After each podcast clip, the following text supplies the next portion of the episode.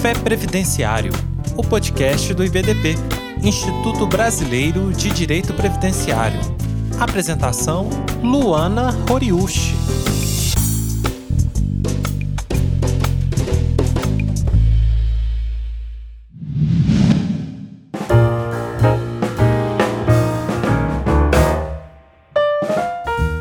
Olá, meus amigos. Aqui é Luana Horiushi, advogada, membro da diretoria científica do IBDP. E é uma alegria estar aqui hoje com vocês no Café Previdenciário do IBDP para falar sobre um tema super importante, que é o relatório produzido pelo CNJ, né, pelo INSPER, Instituto de Ensino e Pesquisa. E é um relatório que trata um pouco da judicialização das políticas públicas. Então, foi esse o tema escolhido e é sobre esse tema que nós vamos bater um papo bem bacana hoje. Bem, observe qual é a importância desse estudo. A política previdenciária hoje é a mais judicializada quantitativamente. Né? Então, metade de todas as ações que são judicializadas nesse momento na Justiça Federal, nas varas federais, nos juizados especiais federais, são demandas de natureza previdenciária. Isso sem contar com as demandas que são de natureza previdenciária, mas são judicializadas na Justiça Estadual, não é verdade?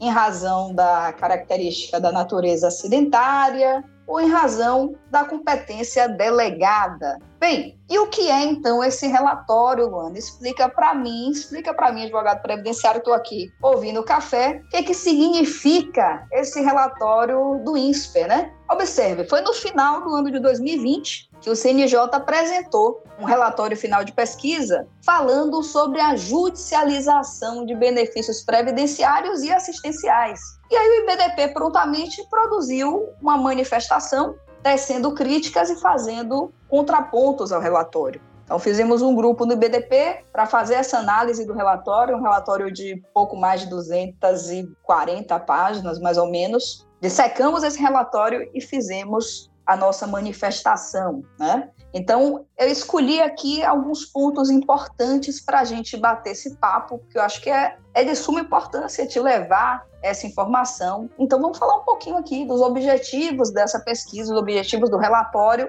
quais são as conclusões a que o relatório chegou sobre um excesso, um suposto excesso de judicialização, né? Que o CNJ e o INSPE colocam. E quais são as críticas que o IBDP faz em relação a essas colocações, em relação a essas conclusões do relatório? Então, a gente vai falar um pouquinho do relatório e das nossas conclusões sobre as conclusões dele, certo?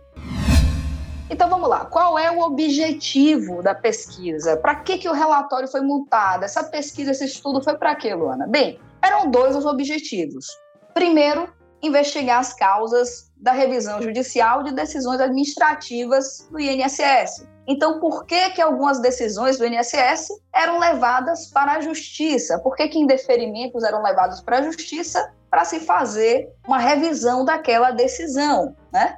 Então, investigar as causas de revisão judicial referentes a concessões ou revisão de benefícios previdenciários ou mesmo assistenciais. E o segundo objetivo da pesquisa era apontar propostas de políticas para mitigar os custos associados ao elevado nível de litigância nessa área previdenciária, né? E aí o relatório ele enumerou cinco principais gargalos e controvérsias que dariam ensejo a essa judicialização excessiva na matéria previdenciária, né? E podem ser assim sintetizados. Então esses cinco gargalos seriam: um, condições socioeconômicas locais, Dois, divergências entre os precedentes judiciais e as decisões administrativas. Três, ações coletivas e ações individuais. Calma que a gente vai falar de um a um, né? a gente vai falar um pouquinho sobre cada um deles. Quatro, divergência sobre fatos narrados pelos segurados e a conclusão da perícia médica. E o último gargalo seria a capacidade institucional do INSS para atender ao volume de serviço. Bem,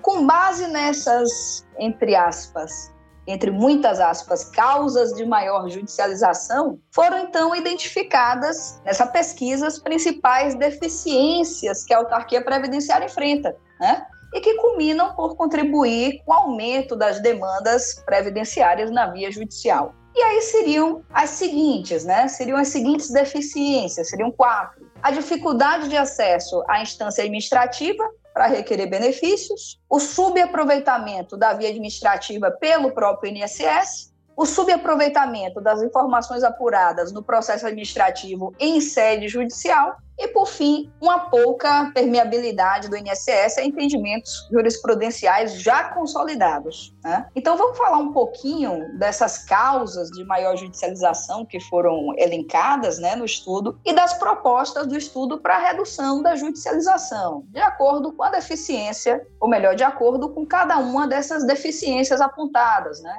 Essas quatro deficiências que a gente acabou de citar. Primeiro, a questão da dificuldade de acesso à instância administrativa para requerer benefícios. Olha só, nós sabemos que a digitalização dos sistemas do INSS, ele é de extrema importância para o acesso do segurado ao INSS, né? É uma forma também de contrapor a falta de servidores que a autarquia enfrenta nesse momento. Então, facilitou muito a vida do segurado, o sistema do meu INSS, e facilitou muito também a vida do advogado, né? Quem advogava já antes do sistema do INSS sabe a dificuldade que a gente tinha para conseguir um simples quinis, Coisa que hoje você pode estar tá aí no conforto do seu escritório, tarde da noite trabalhando, ou final de semana, horário que você quiser, acessar o meu INSS com um clique ali você baixa o CNIS do segurado. Você tem acesso a uma série de informações através do meu INSS que facilitam demais o seu trabalho. Você faz os requerimentos ali e os segurados igualmente têm acesso a uma série de informações, uma série de serviços, tudo ali no meu INSS. Mas observe, é, é, importante destacar que nós somos uma bolha, não deixamos de ser uma bolha. Nós não somos, assim, é, o significado de 100% da população do Brasil, né? Então é importante destacar que uma grande parcela da população ainda encontra dificuldade de acesso aos sistemas disponíveis na internet. De uma forma que é necessário que o INSS disponibilize também e mantenha as agências para atendimentos presenciais. O que nós, os advogados, estamos vendo na realidade é uma facilidade de acesso para quem tem acesso à internet, para quem tem um pouco mais de conhecimento com a tecnologia, mas um afastamento, um distanciamento entre INSS segurado à medida que foram encerrando os atendimentos presenciais, né? Foram reduzindo os atendimentos, foram reduzindo as agências. Então, o segurado hoje não consegue mais ir diretamente a uma agência do INSS fazer um atendimento simplesmente. Ele precisa fazer todo o agendamento via site ou via 135 do serviço que ele pretende, para só então passar por um atendimento. Não existe mais chegar no balcão do INSS para pedir um auxílio, tirar alguma dúvida, alguma coisa nesse sentido.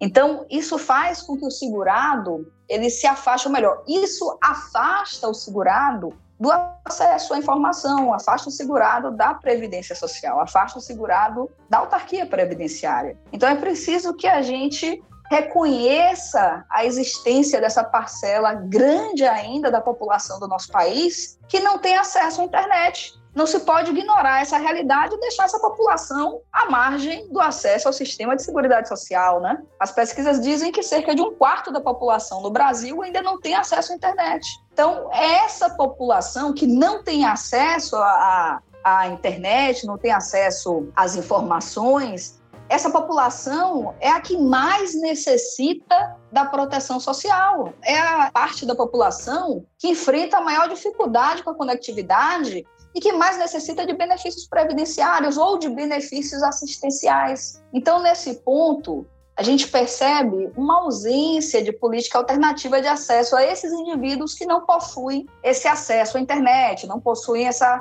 facilidade com conectividade, né? Então, para remediar essa dificuldade de acesso a essas instâncias administrativas para os requerimentos de benefícios, o estudo propõe quatro pontos, né? E aí que eu peço a atenção de vocês, colegas. Então, observe os pontos que seriam utilizados para remediar essa dificuldade de acesso via internet, via conectividade nos requerimentos de benefícios. Um, viabilização do acesso presencial às agências do INSS em regiões de maior exclusão digital. Perfeito. Então, nas regiões do Brasil, você não pode comparar uma capital, né, o acesso que as pessoas têm à internet, uma capital uma cidade no interior do Nordeste, uma cidade no interiorzão aqui da Bahia, e por aí vai, nos rincões aí do país e por aí vai. Então, seria a viabilização do acesso presencial ainda, em agências em regiões onde houvesse essa maior exclusão. A segunda medida seriam medidas de informação e de educação sobre o uso da plataforma Meu INSS, que é excelente também, é uma excelente medida. Então, por exemplo, seriam propostas parcerias com prefeituras, parcerias com organizações locais para fornecer essa educação, levar a informação à população sobre como utilizar os serviços do Meu INSS, como utilizar a plataforma. A terceira medida, né, para remediar esse problema da dificuldade de acesso a, a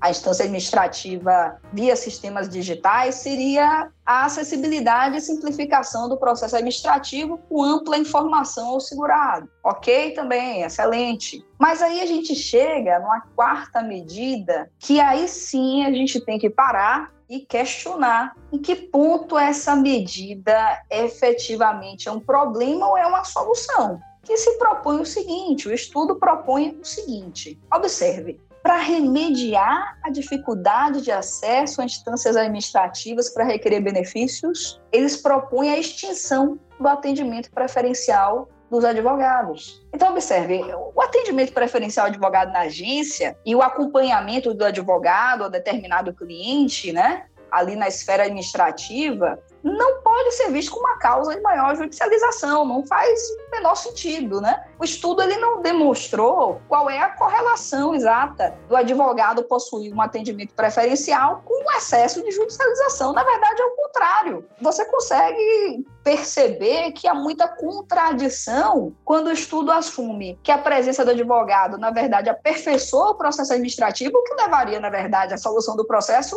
já ali na esfera administrativa, não sendo necessário ali apelar para a via judicial. E, por outro lado, ele aponta essa, esse atendimento do advogado em agência como uma razão de excesso de judicialização. Não faz o menor sentido. Não existe qualquer motivo plausível pelo menos não foi demonstrado ali no estudo, e, cognitivamente não chegamos a essa conclusão, né? De como é que seria motivo plausível elencar como macro problema a assimetria de atendimento de segurado com ou sem advogado. Então, observe, o advogado, ele atuando na esfera administrativa, a chance desse segurado conseguir o benefício que ele pretende ou o serviço que ele pretende é muito maior. Ele é parado por um advogado, o processo administrativo ele vai sair mais redondo, mais bem feito. A documentação juntada vai ser mais bem organizada. Então você vai evitar o indeferimento administrativo por uma bobagem, uma bobagem que poderia ser resolvida ali na esfera administrativa. Então, na verdade, todo mundo sai ganhando. Sai ganhando a autarquia quando recebe um processo muito mais redondo, muito mais bem feito, quando o advogado está responsável por cumprir as exigências que porventura surjam aí, as exigências feitas pela autarquia ali no, no decorrer do processo administrativo mesmo, sai ganhando o segurado, que vai ter mais chances de ter ali sua pretensão concedida já na esfera administrativa, ter um custo muito menor com isso, uma dor de cabeça muito menor, e sai ganhando também o judiciário, porque vai reduzir, na verdade, o volume da judicialização. A, a, presença do advogado na esfera administrativa, ela não pode ser vista como um macro problema causador do excesso de judicialização. Tem que ser vista como o contrário. O advogado, ele é um ajudante da justiça. O advogado, ele é um ajudante também da autarquia previdenciária nesse ponto. Ele está ali para facilitar as concessões na via administrativa. Nenhum advogado pretende truncar o andar de um processo administrativo para causar uma ação judicial. Isso não é razoável né, de se entender dessa maneira. Então, essa é uma das críticas que a gente faz ao estudo do INSPE. Mas vamos lá. Bem, a gente estava falando da tal da dificuldade de acesso às instâncias administrativas para requerer benefícios, né? As causas de judicialização. A segunda maior causa de judicialização, elencada no estudo, é o subaproveitamento da via administrativa pelo próprio INSS. Olha, é evidente que o subaproveitamento da via administrativa é uma causa que leva à judicialização da pretensão do segurado, né? De fato, se houvesse um melhoramento da via administrativa, uma maior agilidade no processamento dos pedidos de benefício. Hoje a gente está aguardando por meses para fazer perícia socioeconômica. Então, um pedido de, de benefício de prestação continuada, um pedido de LOAS, tem levado um tempo absurdo para tramitar ali na esfera administrativa, para passar por uma perícia, por duas perícias, a depender do que é que se pretende provar, se é preciso provar também uma questão de uma deficiência,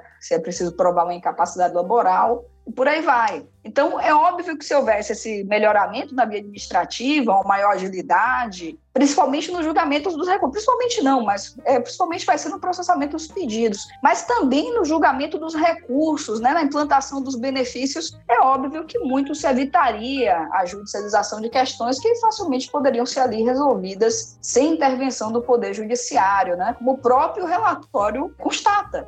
Então, a gente está numa realidade que os recursos administrativos são julgados após mais de um ano. Você não consegue ver um recurso administrativo sendo julgado com menos de um ano. Então, é óbvio que há um subaproveitamento da via administrativa pela INSS e que essa é uma grande causa de judicialização.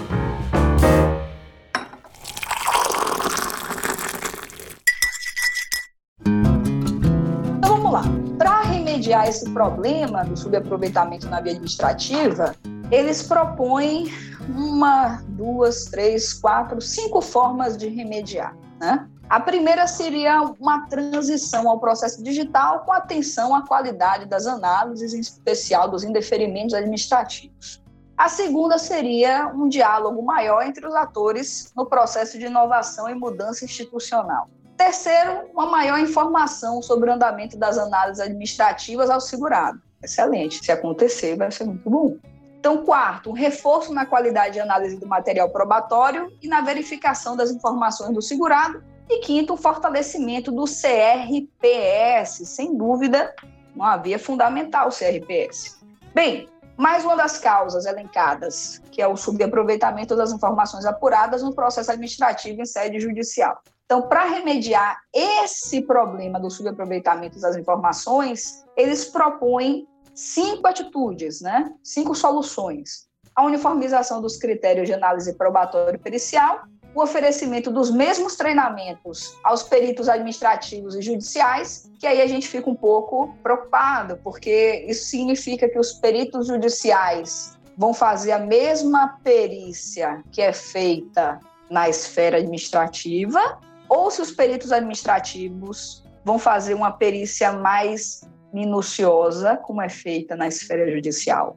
Bem, terceira saída, compartilhamento de sistemas. Quarta forma de remediar o problema, acesso pelo judiciário às análises e aos documentos do processo administrativo, fundamental aqui também. E por fim, o fortalecimento dos canais interinstitucionais de diálogo, Quanto ao problema da pouca permeabilidade do INSS a entendimentos jurisprudenciais consolidados, eles propõem uma ampliação do diálogo entre as procuradorias do INSS para a interiorização das teses jurisprudenciais já consolidadas e também uma ampliação dos esforços do judiciário para a consolidação de enunciado. Então vamos fazer uma análise agora, eu convido vocês para a gente fazer uma análise das hipóteses apontadas como causas desse excesso de judicialização. Então vamos lá. Primeiro ele tinha falado lá no iníciozinho que a gente listou, né, rapidamente, ele tinha falado sobre as condições socioeconômicas locais, uma das causas da judicialização.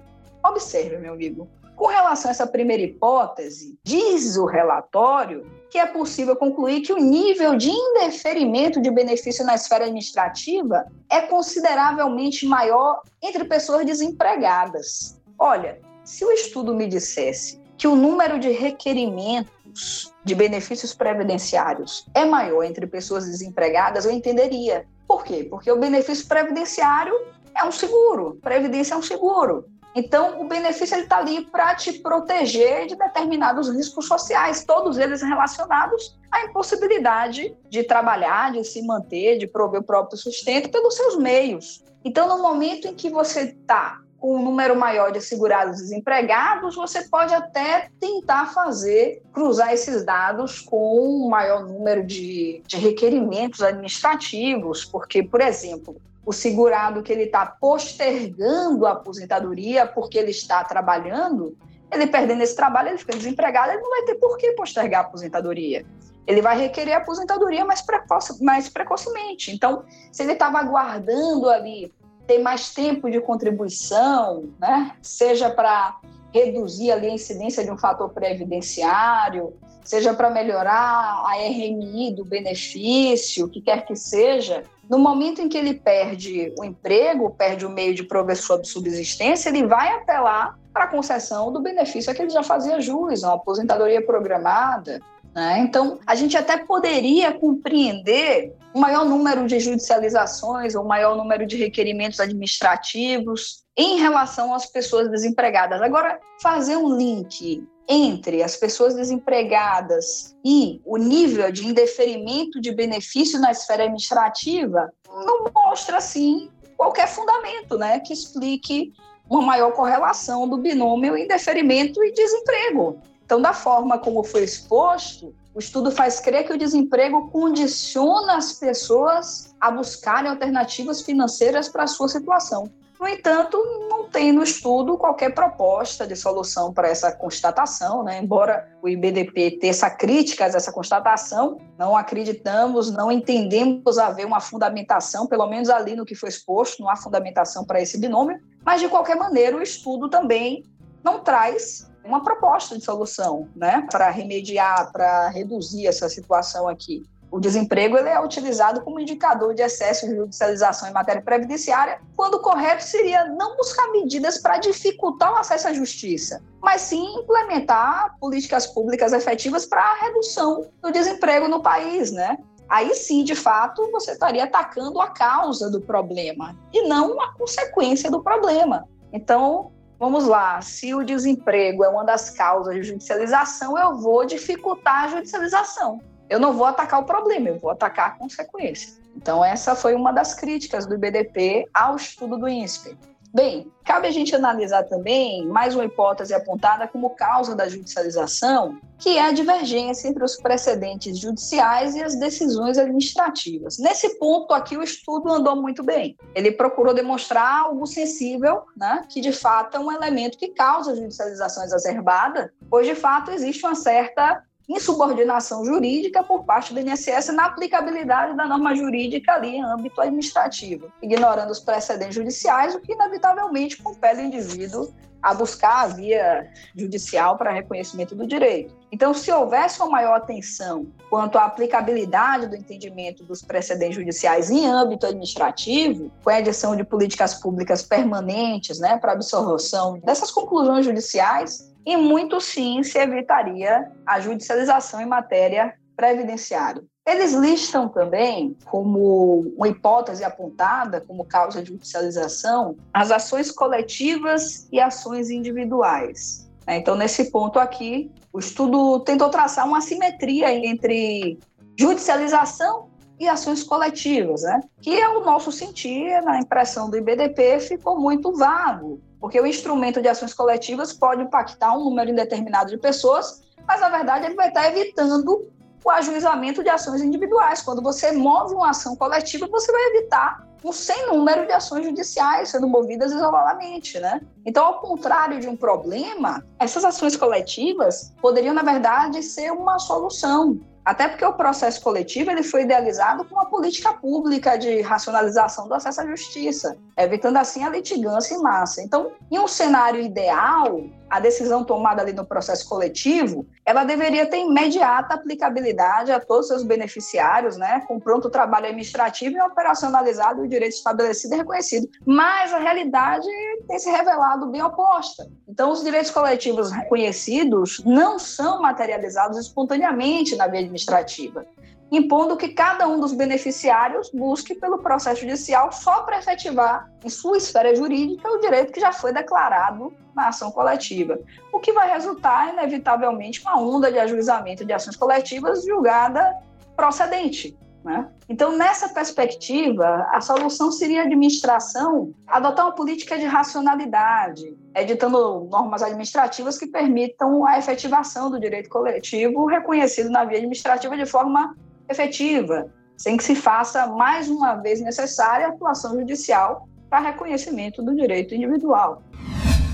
Bem, vamos analisar mais uma hipótese de causa de judicialização do estudo, que é a divergência sobre fatos narrados pelos segurados e a conclusão da perícia médica. Olha, há diferença de análise entre perícias no processo judicial e no processo administrativo. E isso incentiva, obviamente, a judicialização. A gente pode pegar como exemplo a ideia que a gente tem de incapacidade laboral, ou melhor, a ideia de incapacidade laboral do ponto de vista administrativo e do ponto de vista judicial. Porque enquanto no ponto de vista administrativo, essa incapacidade laboral, ela vai ser sempre observada no seu aspecto clínico. Já na via judicial, a gente vai além desse aspecto clínico.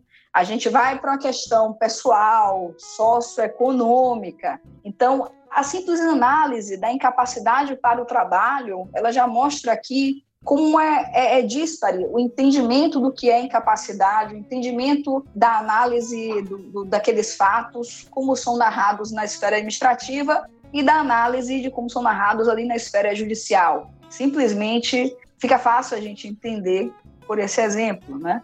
Então, do ponto de vista administrativo, a incapacidade do trabalho vai ser sempre vista de um aspecto clínico. A incapacidade física, a incapacidade mental, não vai ser analisado os outros aspectos, né? Que precisam ser vistos, porque a incapacidade ela não se resume ao aspecto clínico, ela pode ser uma incapacidade social. Daí a gente conhece a ideia da invalidez social, da grande invalidez, por aí vai. Bem, o quinto ponto seria a capacidade institucional da INSS para atender o volume de serviço. Então, em vista da ineficiência da capacidade administrativa da INSS, há como consequência a demora na análise e no processamento de um requerimento administrativo, que vai gerar um tipo reflexo de judicialização de demandas. Ou vai gerar uma busca da tutela jurisdicional para a conclusão do processo administrativo no tempo adequado, ou vai gerar a judicialização precoce da demanda, né, sem nem que tenha havido, melhor, sem que tenha nem sequer havido a análise do mérito do benefício na esfera administrativa. Então, a gente vai ter uma chuva de mandados de segurança impetrados para forçar o INSS a julgar, por exemplo, os recursos administrativos, que se você não ficar impetrando mandado de segurança, o recurso não vai subir para junto, se você não impetrar o mandado de segurança, ele não vai ser distribuído, não vai haver o julgamento dentro de um tempo hábil, vai ficar mais de um ano lá parado. Então, você vai ter essa chuva de mandados de segurança, que é a realidade deste momento. Ou vai ser ainda pior, a gente vai ter uma judicialização precoce de um processo que nem sequer foi analisado na esfera administrativa. Você vai fazer um pedido de concessão de benefício de uma aposentadoria programada, de um benefício por incapacidade, de uma pensão por morte, de um LOAS, um benefício que tinha tudo para ser deferido ali na esfera administrativa, mas em razão dessa mora absurda, desse desrespeito ao cumprimento de qualquer tipo de prazo dentro da autarquia previdenciária, você acaba gerando uma judicialização desnecessária de um processo que teria total chance de ser deferido ali na esfera administrativa mesmo, mas que você vai ter que judicializar porque você não está conseguindo uma decisão na esfera administrativa. Nem, nem é que você vá questionar a decisão de indeferimento ou de concessão faltando alguma coisa, de algum indeferimento ali, de algum valor que saiu errado, não é nem isso. Você já vai judicializando porque o INSS não conseguiu nem sequer analisar o seu requerimento. Então, assim, nós estamos convictos de que não seria necessário essa judicialização, né, se houvesse uma melhora da capacidade administrativa do INSS. E uma das grandes causas de enfraquecimento dessa capacidade administrativa ocorre exatamente pela redução também do corpo técnico, o que é um pouco compensado pela tecnologia maior que o INSS usa hoje em dia, os sistemas de informação do INSS. Então, a parte tecnológica, ela compensou um pouquinho esse enfraquecimento pela redução do corpo técnico, mas não o suficiente. Então, a gente está sem concurso para o INSS há bastante tempo. Quantos servidores se aposentaram nesses últimos anos sem que a gente tivesse um concurso público? Então, a gente está tendo um aumento no número de demandas e, ao mesmo tempo, uma redução absurda do corpo técnico, né? Então, é evidente que hoje o INSS conseguiu uma melhora significativa né, na matéria de tecnologia digital, mas é necessária a adoção de outras medidas por parte do governo, né? Buscar um efetivo aumento da capacidade administrativa do INSS para evitar a judicialização de assuntos que visam unicamente o processamento adequado do processo administrativo, né? como a gente tem utilizado os mandados de segurança nesse momento. Então, para concluir, no sentido do IBDP, a partir da análise do relatório, o que a gente entende é que houve um desvio de foco no estudo. uma vez que os problemas eles estão no sistema previdenciário, quer seja pelo desrespeito às próprias normas e à jurisprudência, quer seja pela estrutura precária. Né? Ninguém vai a juízo sem ter tido uma pretensão resistida na esfera administrativa. Não há por que judicializar se você não teve pretensão resistida. Então, o segurado não vai ajuizar a ação porque tem um advogado.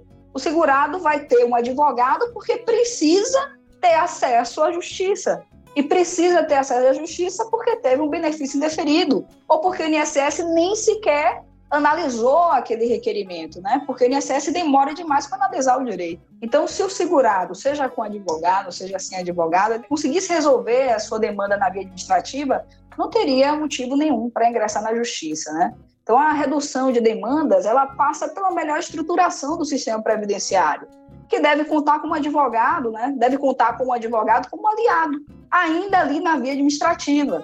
Então, se não houver investimento no INSS, vai continuar um aumento expressivo da judicialização. Então, essas são as críticas, esses são os pontos, os contrapontos que o IBDP gostaria de fazer. Espero que vocês tenham gostado e foi um prazer participar do Café do IBDP.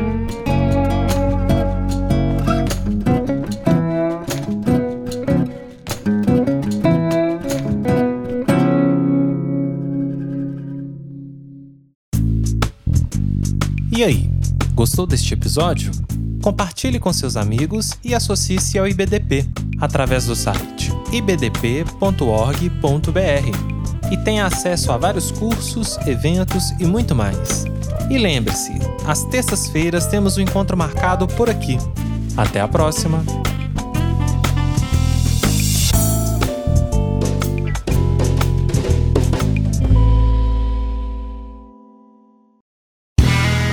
Este podcast foi editado por Play Áudios.